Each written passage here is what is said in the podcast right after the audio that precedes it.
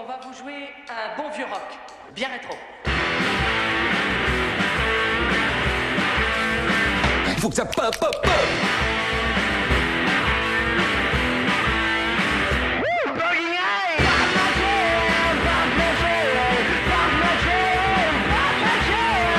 Salut à tous et soyez les bienvenus dans ce nouveau numéro des 24 minutes du rock avec, je ne vous le cache pas, un petit parfum de dernière et pour cet ultime rendez-vous de la saison, je suis bien sûr accompagné de mon fidèle professeur Stan. Salut Stan Salut Matt, salut à tous. Euh, attends, euh, tu veux dire quoi là Que après cette émission, c'est fini, il n'y en a plus Oui, bah, c'est ce que l'expression ultime dernière signifie, tu vois. Ah ouais, d'accord, ok, c'est bien, chambre-moi. hein. Alors bon, malgré que tu sois pas très sympa aujourd'hui, j'ai quand même euh, une proposition à te faire. Tu te souviens, euh, l'année dernière, tu m'avais euh, proposé de te suivre à Los Angeles. hein, Ouais. on avait parlé rock, surf, bar en tout genre, c'était Ouais, très très sympa. hein. fun. Très beau voyage. Et bien cette fois, c'est moi qui vais choisir la destination et je vais t'emmener dans une ville que j'adore. Ah bah, avec grand plaisir. Alors, on va où cette fois? On fait la côte Est, on va à New York, ou alors on descend le Mississippi en écoutant du blues Non, non, non, non, on va être un peu à l'économie. Là, on va rester en Europe puisque je vais t'emmener à Berlin. À Berlin? Euh, Berlin, euh, la capitale de l'électro, tu nous emmènes clubber ou quoi Ouais, ouais, c'est ça. euh, continue euh, d'être désagréable. Mais tu vas voir, Berlin, c'est une vraie ville rock. Et je peux, même que je peux même te dire que ça va te sauter aux oreilles. Très bien, professeur, je te suis. Et puis on va changer, on prend pas l'avion cette fois-ci, on prend le train alors.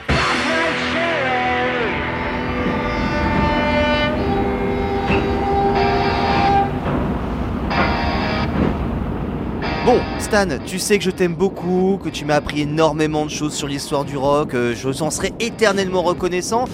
Mais ça fait maintenant plus de 8 heures qu'on est coincé dans ce train, j'espère que ça vaut le coup, parce que moi je parle pas allemand en plus. Et pourquoi on va à Berlin? Bon, déjà, Berlin, c'est la capitale de l'underground. hein. Tout ça, c'est lié à son histoire, puisque la ville a été coupée en deux pendant presque 30 ans par le mur de Berlin. Alors du coup, même à l'époque, hein, c'était déjà une ville étrange, pas chère, un peu glauque, qui attirait euh, les marginaux. Surtout du côté ouest, hein, puisque c'est finalement ce côté euh, enfermé qui a donné cette ouverture euh, sur d'autres cultures et qui a vu se développer euh, différents courants artistiques et même des scènes musicales alternatives. Bon, de toute façon, là on arrive et je vais te montrer surtout te faire écouter tout ça.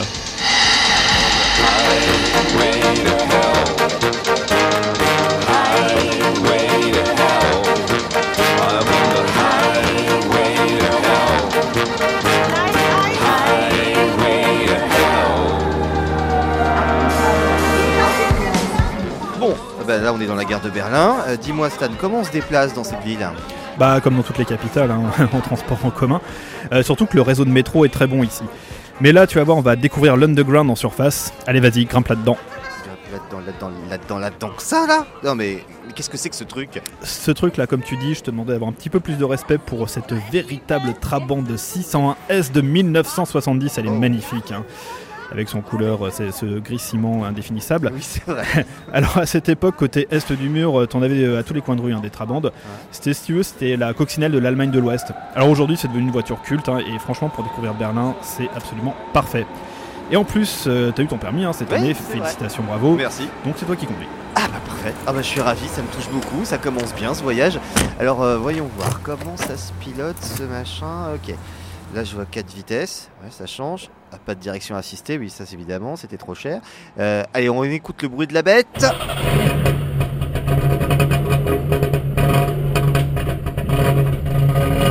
Ah oui on l'entend bien, hein. ça vibre un peu aussi. C'est plus bruyant qu'un concert d'ACDC, hein Attends, je ferme les fenêtres, on, on va s'entendre mieux. Voilà, ah, ça fait du bien, un peu de calme pour se remettre un peu de musique. Eh, C'est pas faux. Um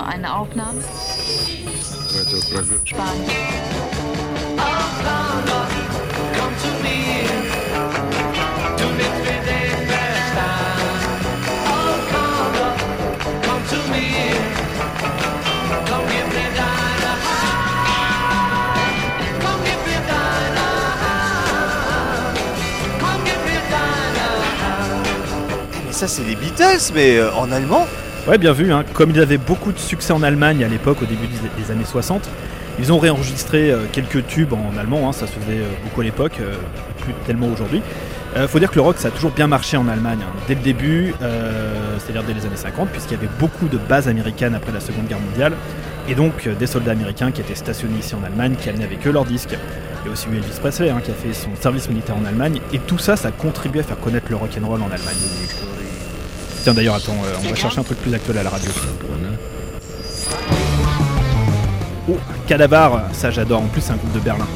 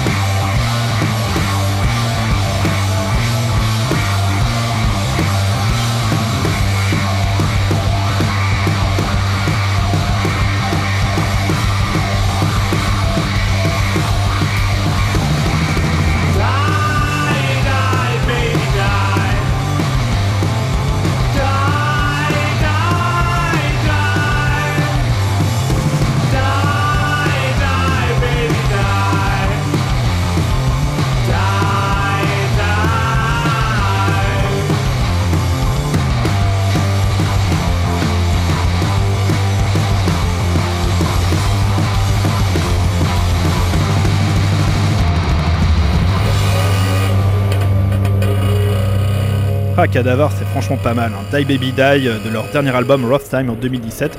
Je te l'ai bien dit hein, que c'était Rock'n'Roll Berlin. Tiens, garde-toi là, on est arrivé. Waouh, t'as vu l'immeuble là, c'est grandiose. Ça tombe bien, c'est là qu'on va. Folle bienvenue au Hansa Studio. C'est un peu l'équivalent allemand des studios Abbey Road de Londres. Et je peux te dire qu'il y a du beau monde qui est passé par ici. Il y a U2 qui a enregistré euh, Artung Baby, son album de 1991. Pas mal. Il y a aussi Dépêche Mode hein, ou encore les Pixies qui ont travaillé au Hansa Studio. Mais surtout, l'homme qui a marqué les lieux, c'est David Bowie. C'est là qu'il a enregistré sa trilogie berlinoise dans les années 70. Alors attends, tire-toi une chaise et on va s'écouter ça.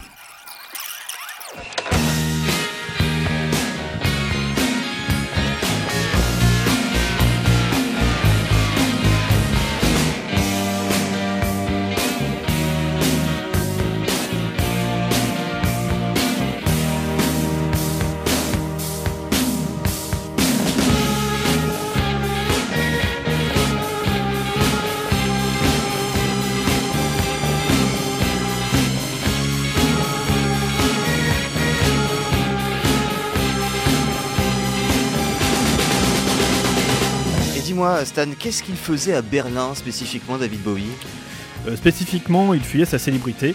Il s'est installé en 76 à Berlin, dans le quartier de Kreuzberg, là, où, là même où nous sommes. Et il a enregistré trois albums ici. Les albums sont très inspirés par la musique expérimentale allemande de l'époque. La scène expérimentale, c'était des groupes comme euh, Kraftwerk, Neue, des choses comme ça.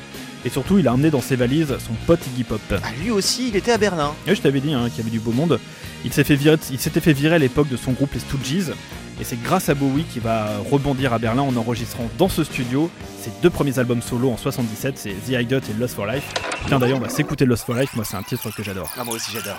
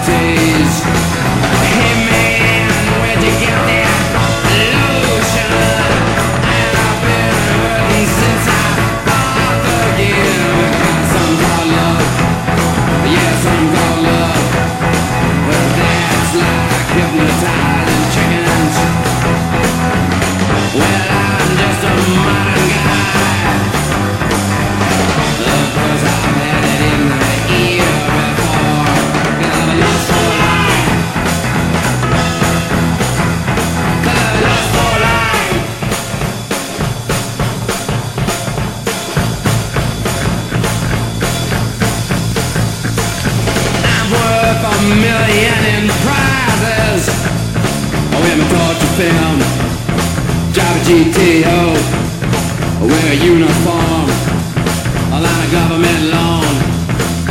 I'm worth a million in prizes. Yeah, I'm through with sleeping on the sidewalk. No more beating my brains. No more beating my brains. With liquor and drugs. With liquor and drugs. Well, I'm just a modern Of course, I had it in my ear before. Could have lost for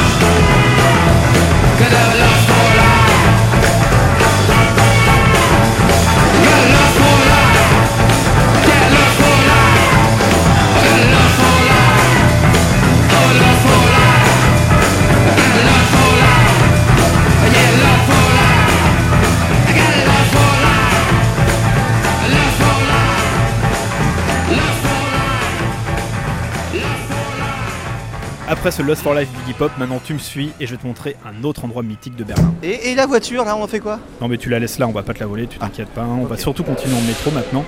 Il va falloir qu'on prenne la ligne 1. Dépêche-toi, voilà la rame.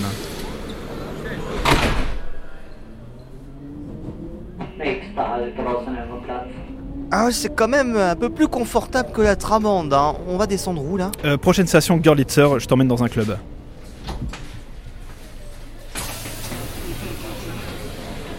Alors, on est toujours euh, à Kreuzberg là. hein. C'est vraiment très sympa. Oui, Kreuzberg, c'est le quartier alternatif de Berlin. Tu vois, même après la chute du mur en 89, euh, le quartier a gardé sa mauvaise réputation avec les squats, les clubs un peu louches. Alors aujourd'hui, il y a eu la gentrification, euh, ça a monté un petit peu en gamme, hein. il y a des bobos qui sont installés, etc. J'ai vu, ouais. Mais ça reste un quartier qui, comme tu le vois, qui est quand même très très fréquenté et qui a quand même gardé une bonne partie de son identité alternative, comme ici.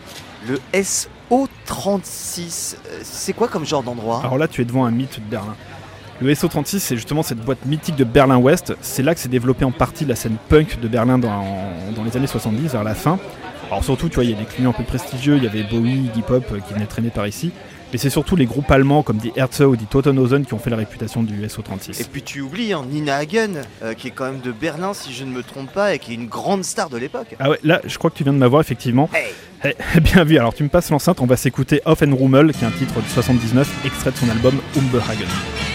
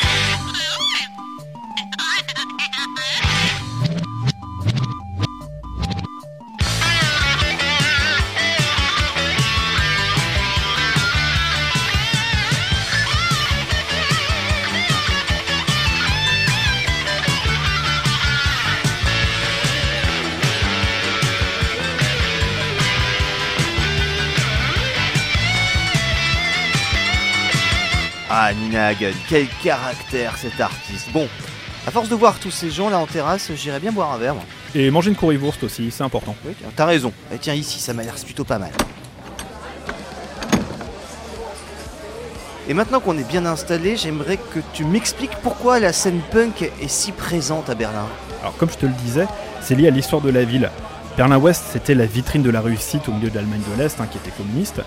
Mais le quartier de Kreuzberg, tu vois, ça restait un îlot de pauvreté avec des immeubles en ruine depuis la Seconde Guerre mondiale, euh, les squats, les, euh, les communautés d'immigrés qui étaient très importantes, surtout les Turcs. Donc il y a toujours eu euh, de la pauvreté, un peu de rébellion aussi contre l'ordre établi, essayer d'être un peu le contre-pouvoir à la réussite économique de l'Ouest. Et donc la musique a participé à cet état d'esprit. Et tous les styles nouveaux musicaux étaient bien accueillis, alors que ce soit le punk, la new wave et même le psychobilly. Le psychobilly, c'est en sorte les punks qui jouent du rockabilly, c'est ça? Oui, en gros, c'est ça. hein. C'est d'ailleurs à Berlin que s'est formé Matzin, qui est l'un des groupes de psychobilly les, les plus connus. Alors ça, c'était en 1987. Aujourd'hui, ils jouent dans, des, euh, les grands festivals dans le monde. hein. Ils ont fait le Hellfest euh, notamment. Mais euh, bien avant ça, dans les années 80, à la fin des années 80, ils ont commencé ici à Kreuzberg, dans les bars, dans les clubs un peu miteux, puis même carrément euh, directement à jouer dans la rue. Ah bah tiens, regarde, ça me rappelle Los Angeles, là, il y a un jukebox. Euh, ils ont un titre de Matzin, c'est Last Gang Standing. Oui, oui, c'est sur euh, Burn and Rise, qui est leur al- dernier album qui date de 2008, je peux l'envoyer en toute confiance.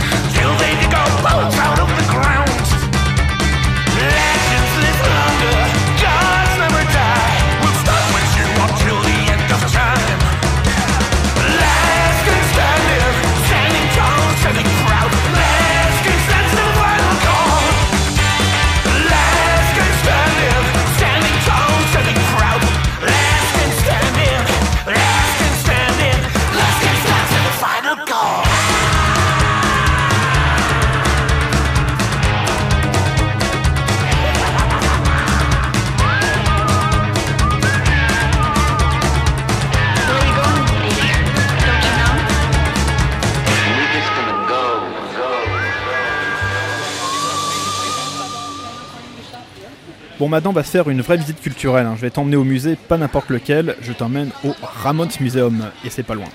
Mais c'est quoi ce lieu? Tu vas voir, c'est un délire de fans, un petit musée privé avec un bar dédié aux Ramones. Alors, il y a des albums, des tenues de scène, des souvenirs de concerts des Ramones, et surtout, ça permet d'écouter leur musique.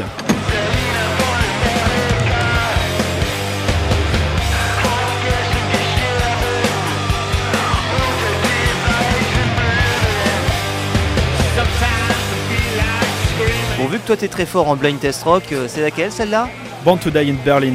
Euh, c'est un titre un peu hommage au bassiste des Ramones, euh, Teddy Ramone, qui était fils de militaire américain et donc qui a grandi sur des bases militaires américaines en Allemagne.